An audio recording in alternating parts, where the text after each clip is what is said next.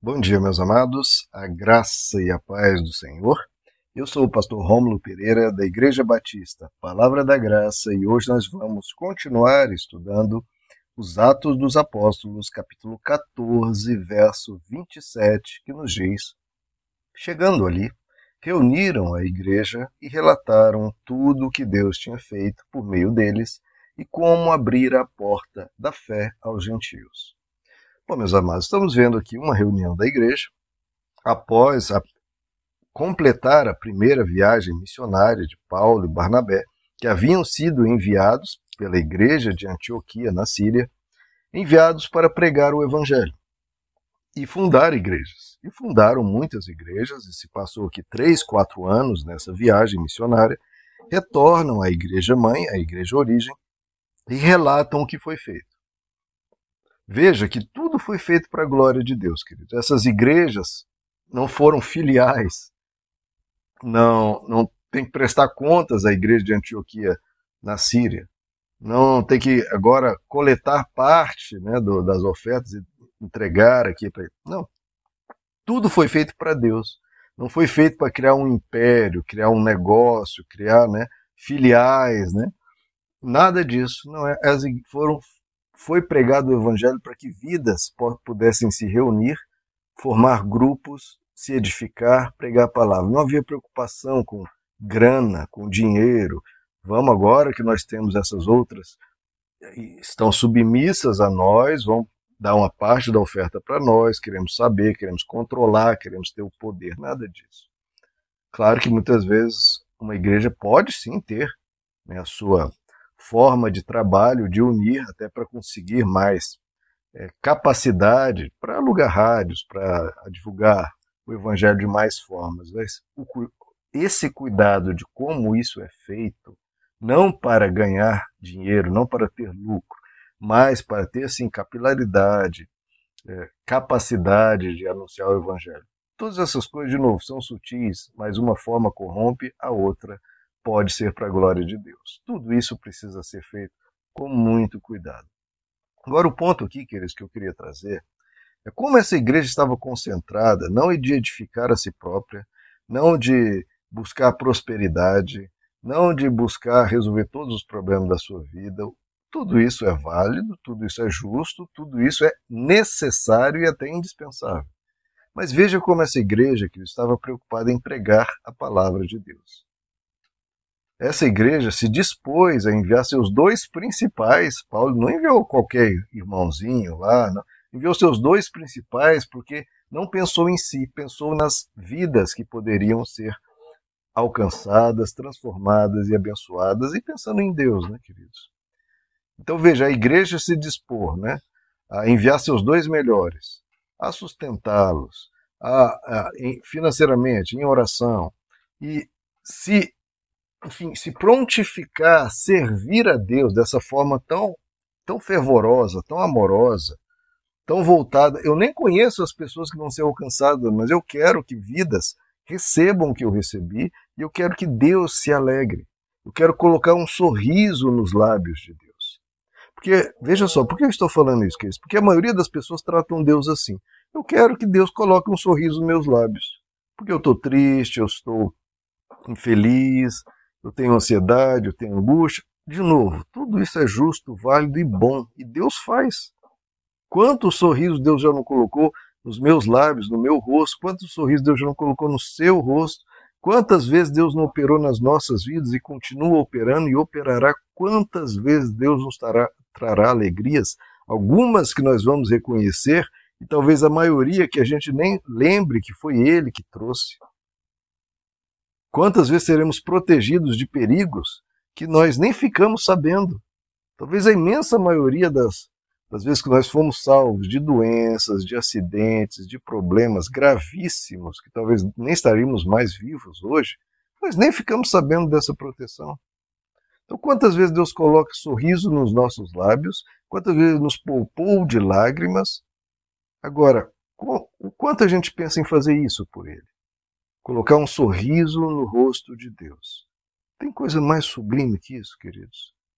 Tem algo mais grandioso que você possa fazer no dia de hoje, no dia de amanhã e ao longo da sua vida, do que colocar um sorriso no rosto de Deus. E para colocar um sorriso no rosto de Deus, sabe o que você precisa fazer? Colocar um sorriso no rosto das pessoas.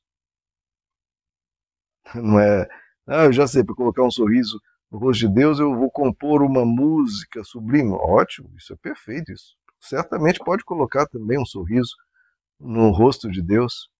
Mas uma forma que qualquer um pode fazer, porque às vezes você não tem o dom da música, não tem o dom da pregação, não tem o dom, enfim.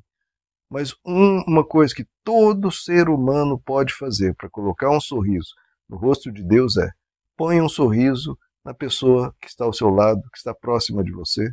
Então, Jesus sempre falava, ame ao próximo, próximo, o próximo. Por que ele fala tanto do próximo? Porque são as pessoas que estão perto de você.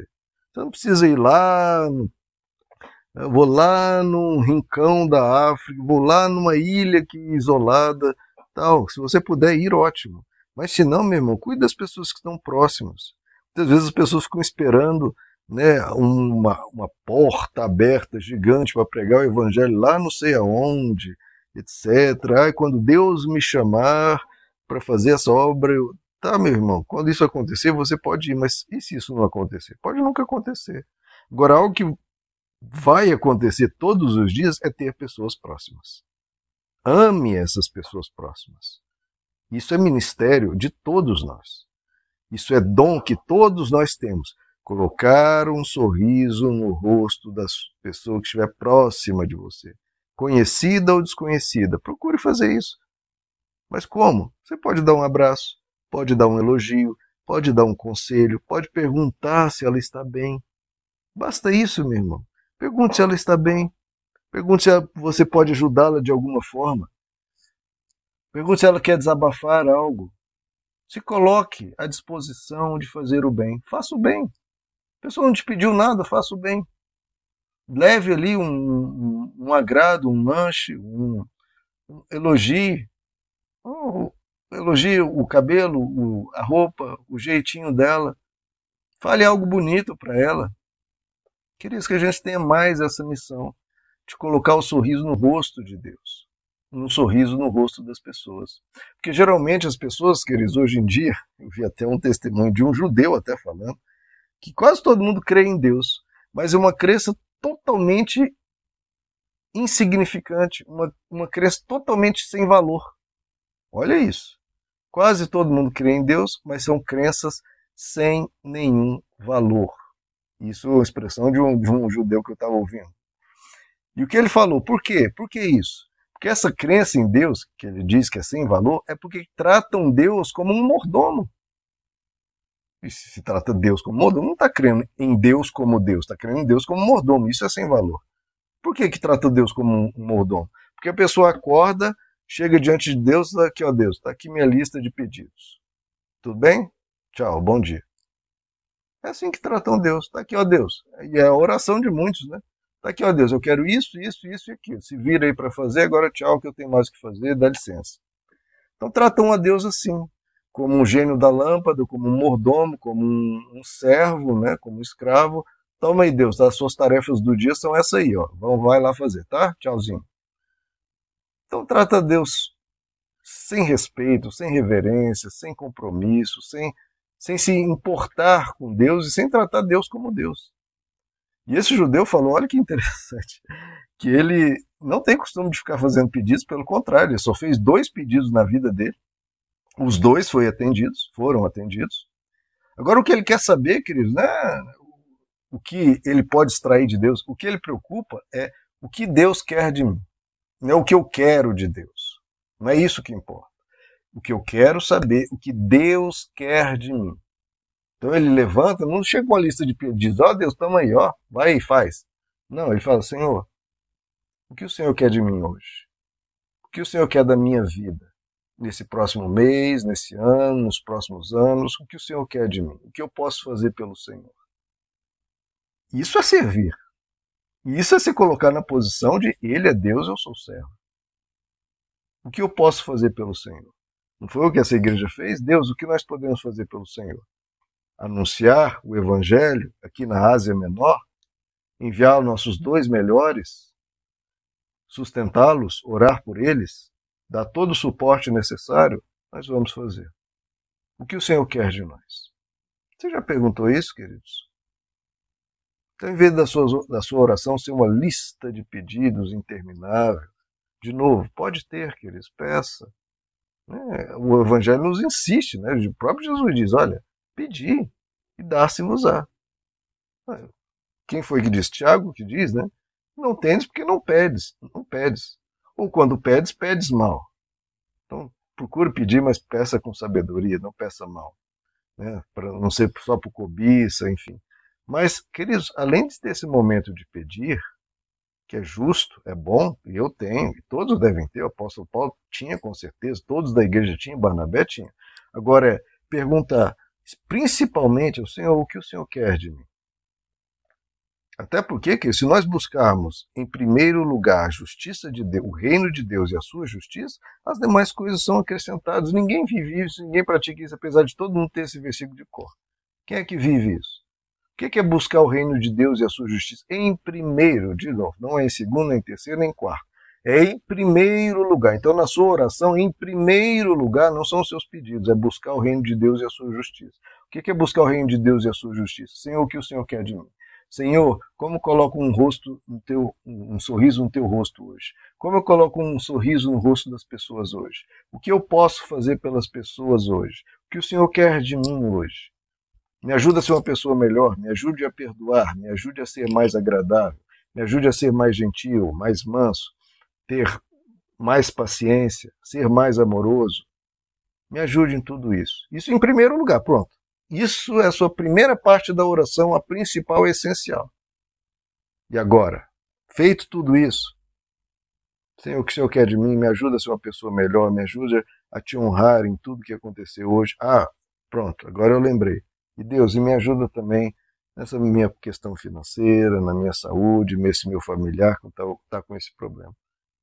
Agora se inverte, né? Não, não, o reino de Deus não é buscado em primeiro lugar, muitas vezes nem buscado é que chega para Deus é bom dia, Deus, me abençoa financeiramente, me ajuda no meu familiar, me ajuda aqui na minha saúde, etc.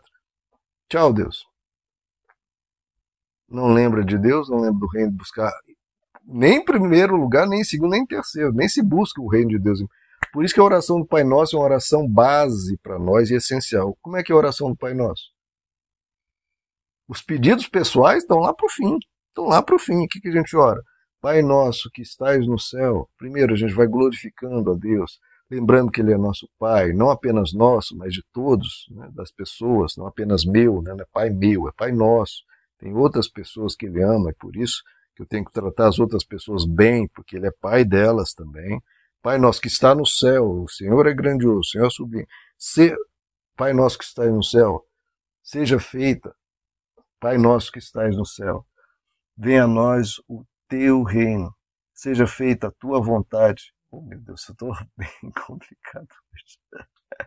Pai nosso que estás nos céus, santificado seja o teu nome. Então, a primeira coisa é santificar o nome de Deus. Então, veja, a gente está orando, está orando por Deus, se importando com Ele, querendo que Ele seja glorificado, seja santificado o seu nome na minha vida agora, que eu estou acordando, ou estou indo dormir, mas enfim, que o teu nome seja santificado, o Senhor seja glorificado.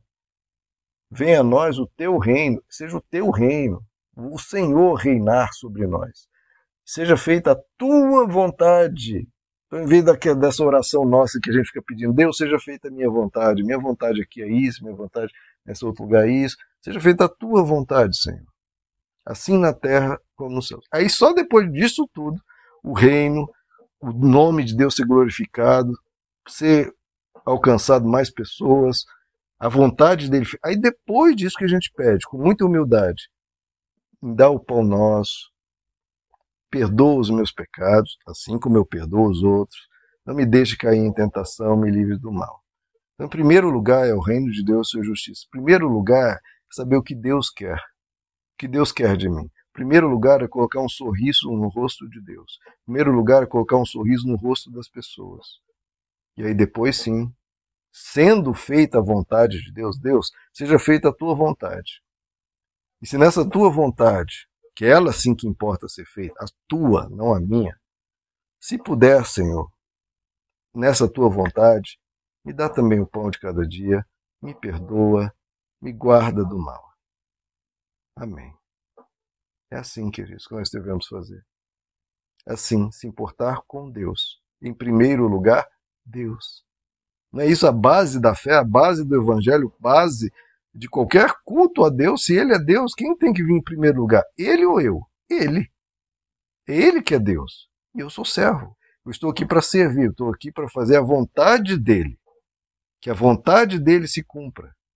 E se nisso puder eu ser abençoado, e serei, glória a Deus. Meus amados, que Deus os abençoe. A graça e a paz do Senhor.